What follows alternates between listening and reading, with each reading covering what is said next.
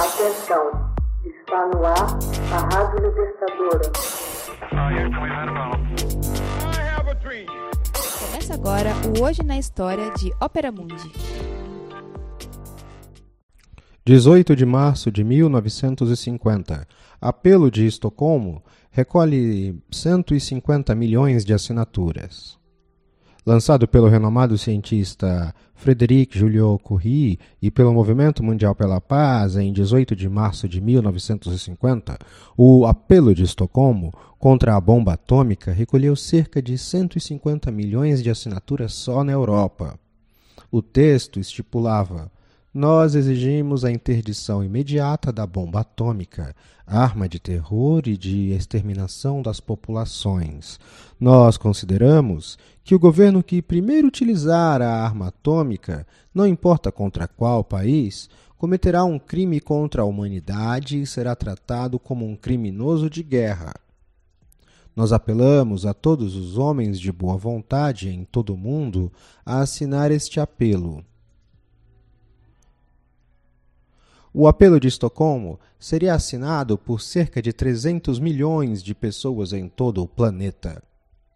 Jean-Frédéric Joliot foi casado com Irene Curie, filha dos célebres cientistas descobridores do rádio e da radioatividade, Pierre e Marie Curie acoplou Curie ao seu nome como homenagem aos ilustres cientistas. Trabalhou toda a sua vida com sua esposa no campo da física nuclear e da estrutura do átomo.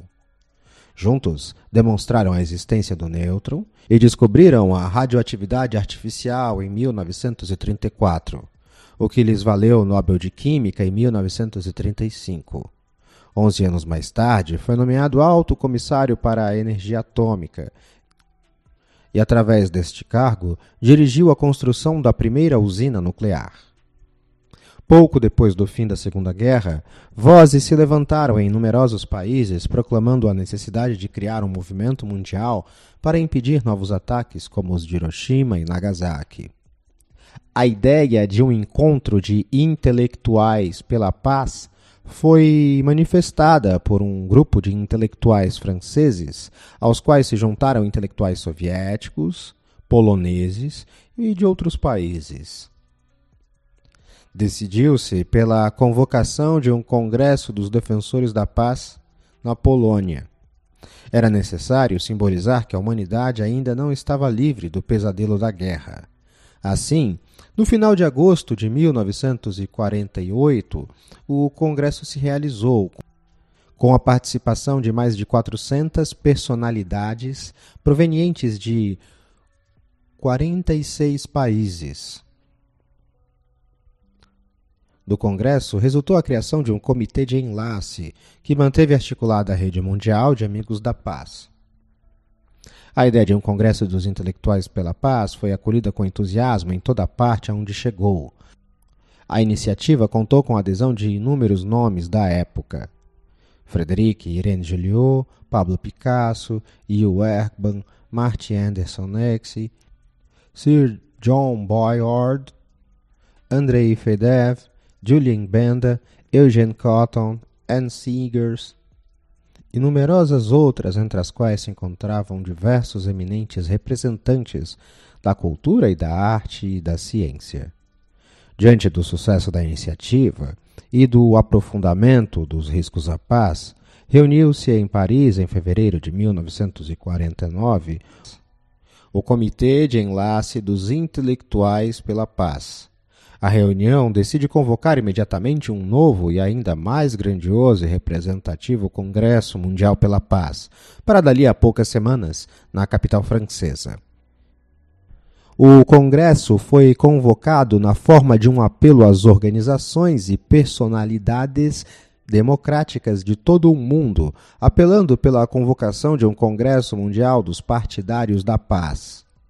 Este apelo, lançado conjuntamente pelo Comitê Internacional dos Intelectuais pela Paz e pela Federação Democrática Internacional de Mulheres, foi traduzido para oito idiomas e correu o mundo. Numa certa manhã de março, um cartaz apareceu nos muros de Paris anunciando a data e o lugar do Congresso Mundial.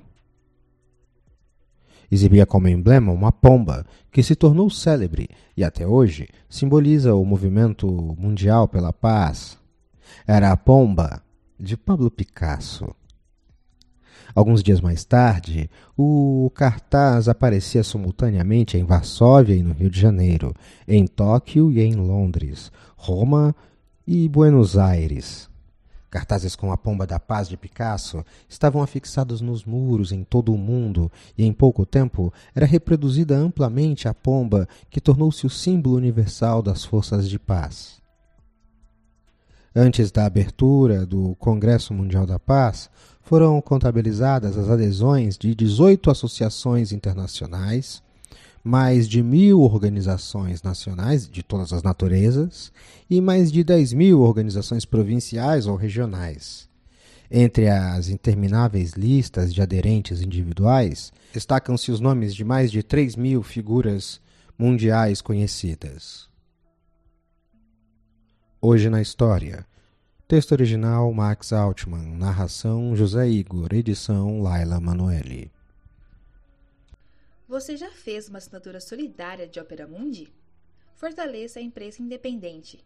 Acesse www.operamundi.com.br/apoio. São muitas opções. Você também pode fazer um Pix usando a chave apoie.operamundi.com.br. Obrigada!